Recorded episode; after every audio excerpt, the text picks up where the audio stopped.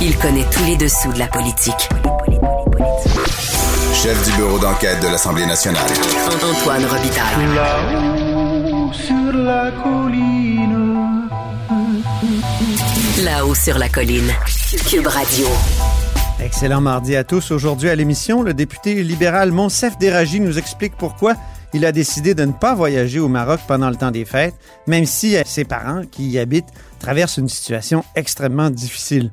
On discute aussi avec le député des aléas du Parlement virtuel. Mais d'abord, mais d'abord, je m'entretiens avec un jeune auteur qui, dans un essai récent, fait notamment un intéressant parallèle entre le personnage du 19e siècle, Étienne Parent, et notre premier ministre, François Legault. Grand philosophe, poète dans l'âme. La politique pour lui est comme un grand roman d'amour.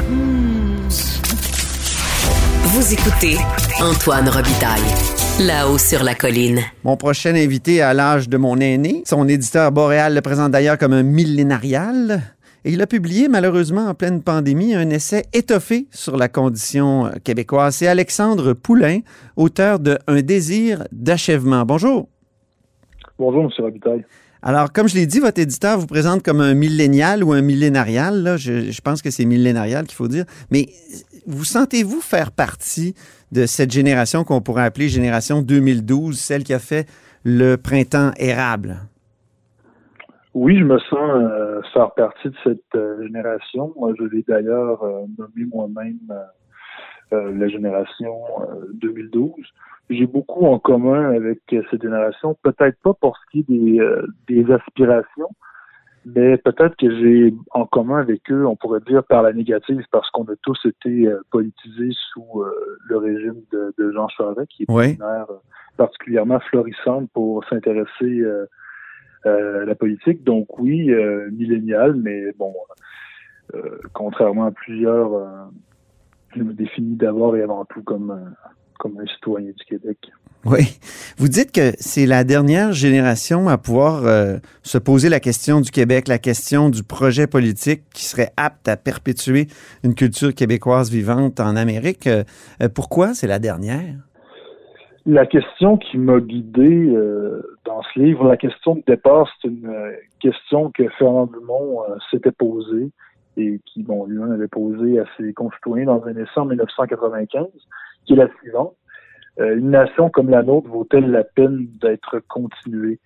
Et on dirait que euh, les Québécois, au cours des dernières décennies, n'ont pas été nécessairement capables de répondre à cette question. Euh, ne serait-ce que le référendum de 1995, c'est un oui ni non. ça, que, que, je crois que ma génération soit la dernière à pouvoir porter ce projet-là, c'est plus un pari qu'autre chose. On ne peut pas le démontrer euh, scientifiquement, mais il y a plusieurs indices qui nous laissent croire qu'il faut agir euh, euh, rapidement. Les statistiques par rapport à la langue d'usage, des statistiques démographiques, etc. donc c'est ça, c'est plus un pari, un pari qu'autre chose. Oui. C'est pour encourager, c'est pour inciter à l'action politique. Est-ce qu'il pourrait y avoir un Québec sans le marqueur de la langue française? Je pense à, l'historien euh, euh, Les Tourneaux, euh, qui a déjà dit. Jocelyn Les Tourneaux, pour préciser. Je pense donc à l'historien Jocelyn Les Tourneaux, qui a déjà dit on a perdu le marqueur de la religion catholique, puis on a continué quand même d'avoir un sentiment national particulier. Les Écossais ont perdu le marqueur de la langue et ils ont toujours le sentiment national fort. La preuve, ils songent même à faire l'indépendance actuellement. Euh, est-ce qu'on le Québec pourrait perdre le, ce marqueur de la langue française et, toujours exister? Ah, il y a du vrai dans ce que Jocelyn Les Tourneaux dit parce que le mouvement euh, souverainiste euh, québécois s'est beaucoup concentré sur la langue française. On le comprend bien, c'est un, c'est un marqueur euh, distinctif en Amérique du Nord. Et euh, bon, à l'époque du Canada français, c'était un peu le, ce qui nous distinguait, c'était le, triptyque euh, euh, notre foi, notre langue et nos droits, donc nos droits avec le avec le, droit civil. Mais maintenant qu'on a perdu la religion catholique, c'est clair qu'il nous reste la langue. Il faut il faut s'y atteler. Mais on a oublié aussi que l'une des premières caractéristiques d'une nation, euh, c'est la mémoire.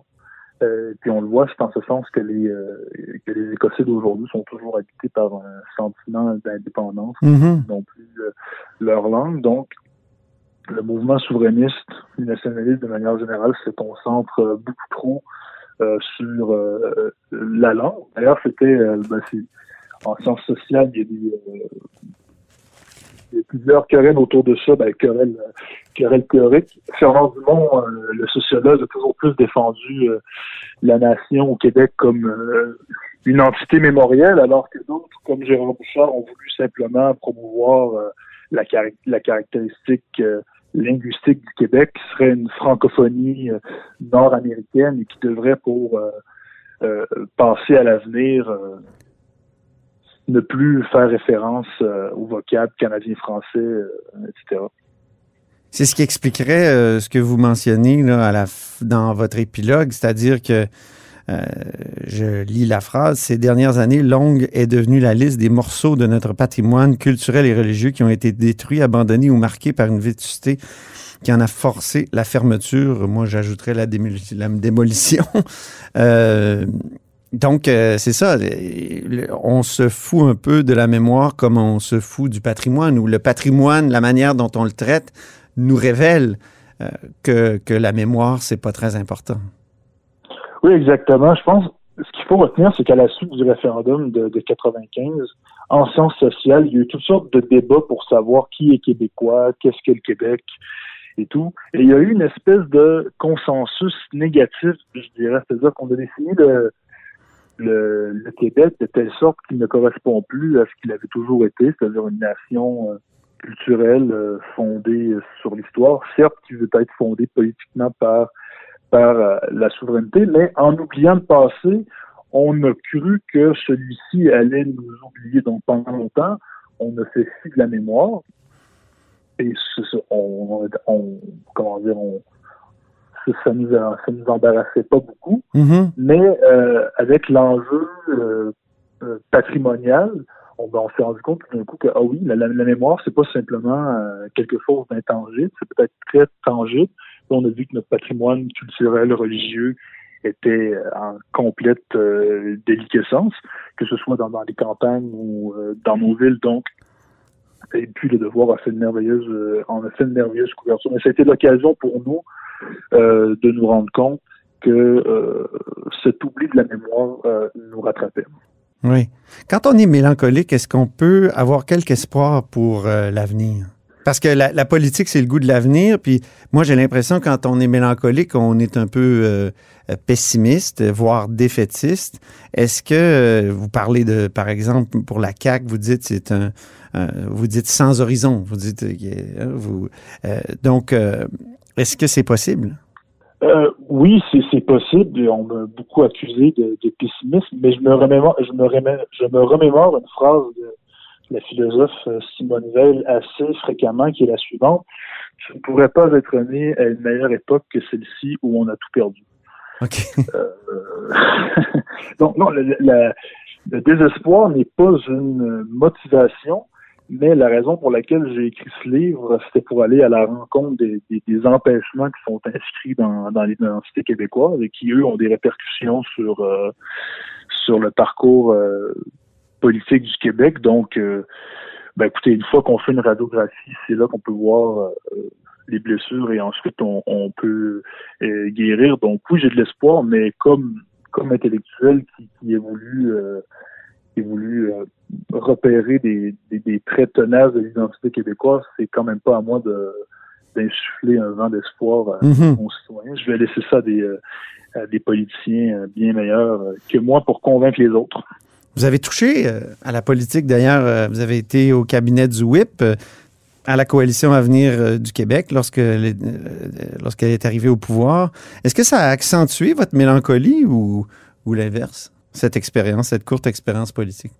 Euh, je dirais que euh, j'ai vu à quel point, ben, c'est sûr qu'il y, a une frénésie au début. Hein, les, libéraux sont là, étaient là depuis 15 ans. Euh, J'étais en sixième année, les libéraux étaient au pouvoir. À 18 ans, ils l'étaient toujours. Donc, il y avait une, frénésie d'un vent, d'un vent nouveau. Non, je ne dirais pas que ça a accentué ma mélancolie, mais euh, euh, c'est certain que j'ai pu voir à quel point l'élément fédéraliste était présent euh, à la CAQ et à quel point finalement les souverainistes étaient assez, on pourrait dire, refoulés. Donc, j'ai pu voir finalement que ce que Jean-François Lisée disait en campagne électorale, le PLCAC, c'est un peu c'est un peu vrai. Mais c'est certain que cette courte expérience nourrit ma réflexion pour la rédaction parce que je, j'ai écrit après cette euh, après cette expérience. Donc euh, évidemment, j'en suis venu à la conclusion que le Québec devait faire la souveraineté quand même. Mm-hmm. Eh, vous dressez un parallèle euh, dans votre livre entre François Legault et Étienne Parent, journaliste et penseur du 19e siècle, fondateur de l'Institut canadien, penseurs très intéressants. Qu'est-ce qu'ils ont en commun exactement? Euh, expliquez-nous un peu ces, parallèles que vous faites. Les spécialistes euh, de la pensée d'Étienne Parent, dont Joseph Yvon Thériault, disent qu'il y a deux moments dans sa pensée, euh, deux Étienne Parent. Moi, je dis qu'il y a deux François Legault. Étienne Parent, c'est un, journaliste qui était rédacteur en chef du journal Le Canadien à Québec, qui était proche du Parti patriote et qui, avant les rébellions, Lac d'Union avait une conception euh, euh, politique de la nation qui voulait jouer le jeu euh, des libertés anglaises. Donc, les Canadiens français devaient avoir les mêmes droits que les sujets de Sa Majesté parce qu'ils l'étaient eux-mêmes. Parent est allé en, a été arrêté, est allé en prison. Et après l'acte d'union... Il a perdu Louis en prison, d'ailleurs. il a perdu Louis, oui, c'est ça. Et il, a, révisé sa définition du nationalisme. Son nationalisme est devenu culturel et non plus euh, politique. Il voulait euh, sauvegarder, il voulait fortifier euh, l'identité par l'entremise de l'industrie. Il avait même mhm. prononcé une conférence à Montréal importante. Oui. je pense que c'était l'économie comme moyen de défendre la nationalité, quelque chose, quelque chose du genre. Et, euh, et donc, pour lui, la, politique à ce moment-là, après euh, le grand échec de, de 1940, ne servait plus à grand-chose. Il parlait de la mer orageuse de, de la politique, et c'est le premier même à avoir utilisé le vocable euh, de Canadien-Français. Mm-hmm. Un peu avant, euh, avant 1840, comme s'il pressentait que on n'aura pas le choix de se définir culturellement dans les années à venir. Et parallèlement, il y a le premier logo euh, qui s'est lancé en politique euh, en 98 comme ministre de l'Industrie. Euh, d'ailleurs, pour Legault, à ce moment-là, il y avait une conception politique de la nation pour lui parce que la liberté politique du Québec était associée mm-hmm. à la souveraineté. Et c'est comme si, en quittant le PQ, en fondant la CAQ, il avait pris toute la mesure de l'échec de 1995 que ça signifiait. Et le PQ a eu du mal à prendre toute la mesure de, euh, de mhm. cet échec. Et ensuite, Legault euh, a révisé sa, sa, sa position euh, nationaliste. Il, il l'a axé beaucoup plus sur un nationalisme culturel où on fait référence aux, aux 400 ans d'histoire du Québec à la langue, à sa culture. Ça se retrouve dans le manifeste pour la coalition de l'avenir du Québec. Donc, le, le parallèle entre, entre les deux est intéressant, ce qui montre que dans l'histoire du Québec, euh, chaque euh, échec politique euh, pousse à une sorte de repli culturel. Mm-hmm. Étienne Parent a eu un moment de grand découragement, vous le dites, après 1840, après l'Union, il s'est dit on, devrait peut-être s'assimiler. Il n'y a rien de, tout ça chez François Legault. Non, il n'y a rien de tout ça chez François Legault, mais ce qui est d'autant plus intéressant, c'est que, justement, comme je disais, Étienne Parent euh, parlait de la, nécessité de fortifier l'identité par l'entremise euh, de l'économie. Et tout le parcours politique de François Legault semble avoir été guidé par ça. D'ailleurs, quand il est devenu ministre en 98, c'était en tant que ministre de l'Industrie. Et quand on lit les, euh, les discours d'ouverture en novembre 2018, euh, ça revient. Donc, tout le parcours de François Legault repose sur la nécessité pour le Québec de rattraper les autres sociétés nord-américaines sur le plan de, la richesse euh, collective. Mm-hmm. Et ça, c'est clair pour Legault. C'est dans le but de, solidifier le Québec, de solidifier euh, l'identité québécoise. Il le dit très clairement. Et moi, ce que je dis, c'est que c'est un rattrapage intéressant. C'est un rattrapage sans horizon. Et c'est d'autant plus euh, sans horizon que la pandémie est venue nous rattraper et que, euh, bon, quel sera le projet de la CAQ après la pandémie? Euh? Mm-hmm. je, reviens au titre de votre livre, Achèvement, au, mot-clé, disons, au mot central de, du titre, euh, achèvement. Est-ce qu'il peut y avoir un autre achèvement que l'indépendance politique? Je pense à, Gérard Bergeron, qui est un, un ancien, euh, comment dire, qui est un penseur québécois, euh, professeur euh, en sciences politiques à l'Université Laval dans les années 60, 70, 80, qui est décédé maintenant. Mais quelques mois avant le référendum de 95, je l'avais interviewé et il me disait, j'ai toujours pensé que l'avenir collectif pouvait être assuré en deçà de l'indépendance politique. Est-ce que vous croyez qu'il peut y avoir un achèvement euh, autre que par l'indépendance? Est-ce qu'au sein du Canada, avec une nationalité mieux reconnue, euh, une autonomie peut-être aussi? Je pense que c'est possible en principe, mais que la réalité, euh, la réalité politique montre que c'est montre que c'est très difficile. J'ai d'ailleurs choisi ce titre parce que, à mon avis, il comporte une équivoque. Euh, il y a un désir d'achèvement qui traverse notre histoire, mais il y a aussi un désir d'achèvement, d'en finir une fois pour toutes, comme on achève des chevaux. Ah oui. Il y a carrément, il y a, il y a un désir de pérennité. Il y a un désir euh, d'en finir avec euh, cette existence euh, qui ne va pas de soi, euh, qui provoque des, des ressassements identitaires mm -hmm. infinis. Euh, mais je pense qu'au stade où on est rendu, l'achèvement dont on a besoin, euh, c'est toujours lui-même, c'est que le Québec se saisisse des moyens politiques de son existence. Ben, très bien. Merci beaucoup, Alexandre Poulain. Merci, M. Robitaille. Donc, écrivain, auteur de Un désir d'achèvement aux éditions Boréal. Vous écoutez, comme vous vous en doutez, là-haut sur la colline.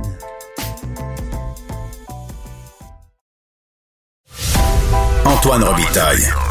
Il décortique les grands discours pour nous faire comprendre les politiques. Là-haut sur la colline. Le gouvernement Legault voudrait que l'Assemblée nationale reprenne ses travaux uniquement en virtuel le 2 février, mais ça pose bien des problèmes. Il y a des inconvénients. Et euh, il y a un événement qui est arrivé ce matin lors d'une consultation et c'est assez révélateur ce que va nous raconter notre prochain invité, Monsef Déragi, qui est député libéral de Néligan. Bonjour. Oui, bonjour, M. Robitaille. Bonne Alors, année. Ben oui, bonne année à vous aussi. vous avez tweeté ce matin euh, que vous étiez en pleine commission, puis euh, vous avez tweeté la réalité d'une commission virtuelle. Qu'est-ce qui s'est passé exactement? Racontez-nous ça. En en fait, nous étions à notre deuxième rencontre, donc au début euh, pour les consultations du projet de loi euh, 59, donc euh, le projet de le projet de loi de la modernisation de la loi sur le, le, la sécurité et santé au travail. Et euh, le groupe euh, qui était en train d'exposer donc son mémoire, c'est le Conseil du statut de, de, la femme. Et à un certain moment, on s'est rendu compte que le ministre n'était plus dans, dans l'écran, donc il a perdu la connexion euh, du moment que nous sommes en virtuel. Donc moi, je, je suis en train de suivre la, la, la commission de, de, de, de, mon bureau à Kirkland. Euh, et euh, le ministre, je, je, probablement il était au ministère ou probablement dans son bureau de comté. Et donc on l'a perdu pour un, un bon moment. et c'est de là où même les membres de la commission, nous avons commencé à parler des réalités du télétravail. De, de... C'est pas évident à faire une commission virtuelle, surtout pour un projet de loi qui est extrêmement important. Donc c'est ça notre nouvelle réalité et même la nouvelle réalité de beaucoup de Québécois qui travaillent en télétravail avec d'autres conditions. Euh, la maison pas pas pas pas l'espace est restreint pour avoir deux conjoints qui travaillent en télétravail avec les enfants.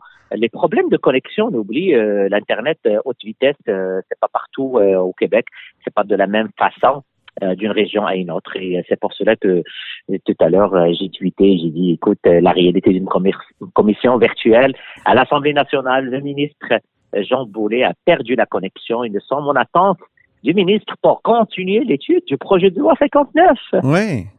Mais ça, ça, démontre qu'on ne pourrait pas basculer complètement en travail virtuel à partir du 2 février. Je trouve que c'est une bonne démonstration. Si on perd le ministre, il n'y a rien qui peut continuer. Puis comme vous dites, il n'y a, pas que. Il y a un peu partout au Québec des problèmes de, branchement, de, de, de bandes passantes. Et euh, donc, euh, est-ce que c'est pour vous un, un exemple supplémentaire que ce serait ridicule de passer comme ça en tout virtuel? Bah, au, au fait, je comprends les collègues qui disent que le Parlement doit s'adapter, mais il y a une certaine limite à l'adaptation.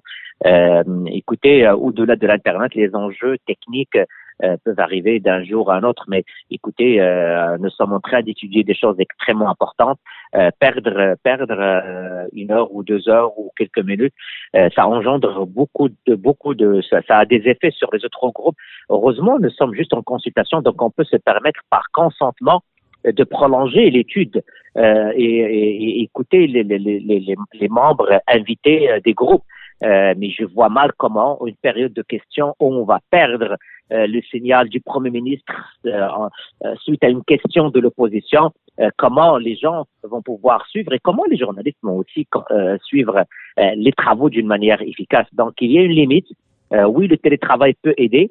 les commissions virtuelles, entendre les groupes euh, par par euh, euh, visioconférence c'est quelque chose qu'on peut étudier, surtout des groupes de l'extérieur où on a cherche de l'expertise, mais c'est clairement clairement il y a beaucoup beaucoup de d'enjeux d'efficacité par rapport à, à, à, travailler en virtuel. Donc on devrait faire des exceptions, disons pour les les commissions parlementaires qui font de l'étude article par article et aussi pour la période de questions? Euh, je, je, je vois mal, sérieusement, je vois mal comment on peut étudier un projet de loi très sérieux qui va avoir un impact majeur. Je prends l'exemple du PS 59 en virtuel. C'est extrêmement difficile. Je vais vous donner un exemple concret. Je pose une question technique. Le ministre n'a pas de réponse. Il doit faire appel à ses membres qui, qui l'accompagnent, que ce soit d'un de, de, organisme X ou Y. Euh, la perte de temps, elle est énorme. Un, deux, en termes de faisabilité, euh, c'est très difficile parce que parfois, on s'entend que l'article, on va le, le, discuter avec le ministre en mode euh, euh, euh hors, hors, pour qu'on puisse avancer. Mais là, c'est un peu très difficile de le faire d'une manière virtuelle. Ben oui, c'est sûr. Donc, vous demandez une exception. Absolument, c'est moi. Écoute, c'est pas moi qui gère cette affaire euh, au niveau Non, non, ça je sais. C'est mon collègue André Fortin. Mais moi, aujourd'hui, ce que j'ai expérimenté, que même une entendre des groupes euh, en commission virtuelle a des enjeux. au début, les gens disaient, bah, écoutez, c'est juste une commission, vous allez entendre les groupes, c'est faisable. Mais écoutez, nous avons perdu le ministre pendant que le, le, le groupe euh, Conseil du statut de la femme faisait son exposé de 10 minutes par rapport à ce projet de loi. Donc, euh, vous avez rebaptisé le ministre, d'après ce que j'ai compris. Il est ministre du télétravail maintenant. Ah, c'est ça. Absolument, parce que le ministre n'arrête pas de parler du télétravail. Moi, je pense aujourd'hui, il vient d'apprendre quelque chose de nouveau, que oui, le télétravail est bon, mais il y a des, des, des, des enjeux euh, sur lesquels on doit tous travailler avant d'aller de l'avant. Rapidement, sur le fond du projet de loi, je sais qu'il est très complexe, le projet de loi 59, mais il y a ce matin là, 18 euh, directeurs régionaux de santé publique du Québec qui se disent tassés par la réforme proposée par le ministre du Travail. Euh, vous, qu'en pensez-vous de, de ça rapidement? Ben, en fait, ça, c'est un des enjeux soulevés. Je tiens juste à, à, à vous dire que ce projet de loi euh, contient au-delà de 300 articles. Dans ma vie de député, je suis à mon premier mandat, je n'ai jamais rencontré autant de groupes qu'avant le début de la commission. Mhm. J'ai rencontré presque 20 groupes. Une bonne majorité ne sont pas euh, là, ne sont pas entendus en commission, qu'on a commenté aujourd'hui. Juste pour vous dire que ce projet de loi euh, euh, a, des effets sur plusieurs groupes. Donc pas uniquement les employeurs, les employeurs, les syndicats, les travailleurs et les travailleuses. Euh, beaucoup de secteurs euh, d'activité sont touchés par ce, projet de loi. La chose qui rend les choses beaucoup plus complexes, c'est aussi la pandémie. Ce projet de loi a été rédigé probablement avant la pandémie, mais il y a une lecture pandémique qu'on doit prendre en considération, à savoir les niveaux de risque. Mais est-ce qu'on peut considérer aujourd'hui, M. Robitaille, que nos hôpitaux le niveau de risque, il est faible? C'est impossible avec tout ce que nous avons entendu. Et c'est là aujourd'hui euh, que des, des, groupes nous ont dit, écoutez, on vous lève un drapeau rouge euh, de considérer le niveau de risque faible au niveau des hôpitaux. Il y a aussi une lecture du Conseil du statut de la femme, euh, sérieusement, qui m'a qui m'a interpellé. c'est les préoccupations importantes du milieu de travail qui ont changé et qu'ils demandent aussi de, de, revoir euh, les, recommandations visant les travailleuses domestiques. Euh, donc ça, ça a été un des points euh, soulevés par euh, le Conseil du statut de la femme dans leur, mémoire. Et ils nous ont invités à d'avoir une, lecture euh, qui fait partie du discours du Québec. C'est la, la, lecture ASC, donc le, le différencier selon les sexes, donc la, la, lecture de nos projets de loi en, en, en, fonction du processus d'analyse favorisant l'atteinte euh, de l'égalité entre les femmes et les hommes. Donc, l'analyse différenciée selon les sexes. Donc, beaucoup de dimensions à ce projet de loi-là, important, mais difficile de travailler ben, à distance. Euh, l'exemple qui me vient à l'esprit très rapidement, M. Robitaille, c'est les pesticides. Écoutez, aujourd'hui, les pesticides, normalement... Ben oui, c'était censé ben les pesticides. Normalement, ce projet de loi-là. Nous, nous avons fait le, débat depuis plusieurs, euh, au moins depuis deux ans. Ben, Aujourd'hui, la maladie de Parkinson euh, ne figure pas euh, au niveau du projet de loi, surtout pour les, les, pesticides sur les agriculteurs. les voyages des députés, je voulais vous en parler parce que je lisais ce matin dans la presse mmh. que vous auriez voulu vous rendre au Maroc. Je pense que vous l'aviez même annoncé fin novembre à, au WIP et tout ça. Est-ce que c'est comme ça que ça s'est passé? Puis pourquoi vous n'êtes pas allé finalement?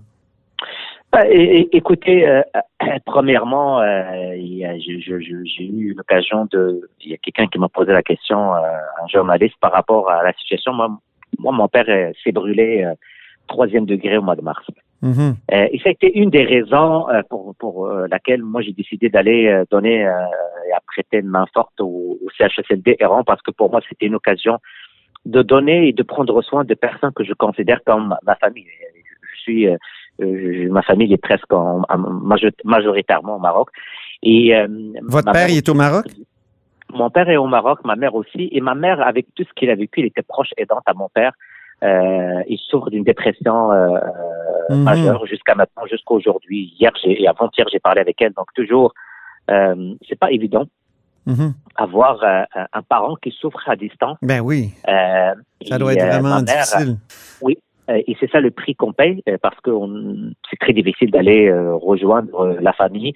Et surtout, surtout que j'avais l'habitude pendant le temps des fêtes d'aller de, de, fêter en famille et que mes enfants puissent rencontrer grand-papa et grand-maman. Donc, ceci étant dit, euh, j'ai, vous, vous, connaissez un peu mes connaissances en santé publique.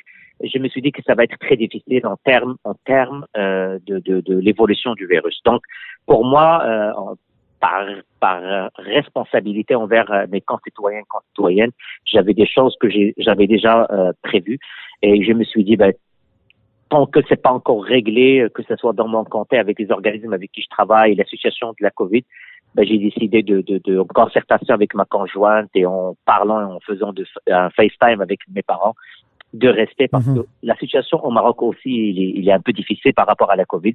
Eux aussi vivent des, des, des, cas de COVID euh, chaque jour et, la situation elle était un peu complexe. Donc, j'ai pris la décision de, de, de rester et de ne pas partir. Bien. Ben merci. Euh, puis euh, on comprend que ça doit être très difficile de, de prendre cette décision-là. D'autres euh, élus ont voyagé quand même. C'est à eux à répondre aux questions là-dessus. Alors je vous remercie beaucoup, mon chef Déragi. Merci, M. Il est député d'Annéligan et critique en matière de petites entreprises notamment. Vous êtes à l'écoute de là-haut sur la colline.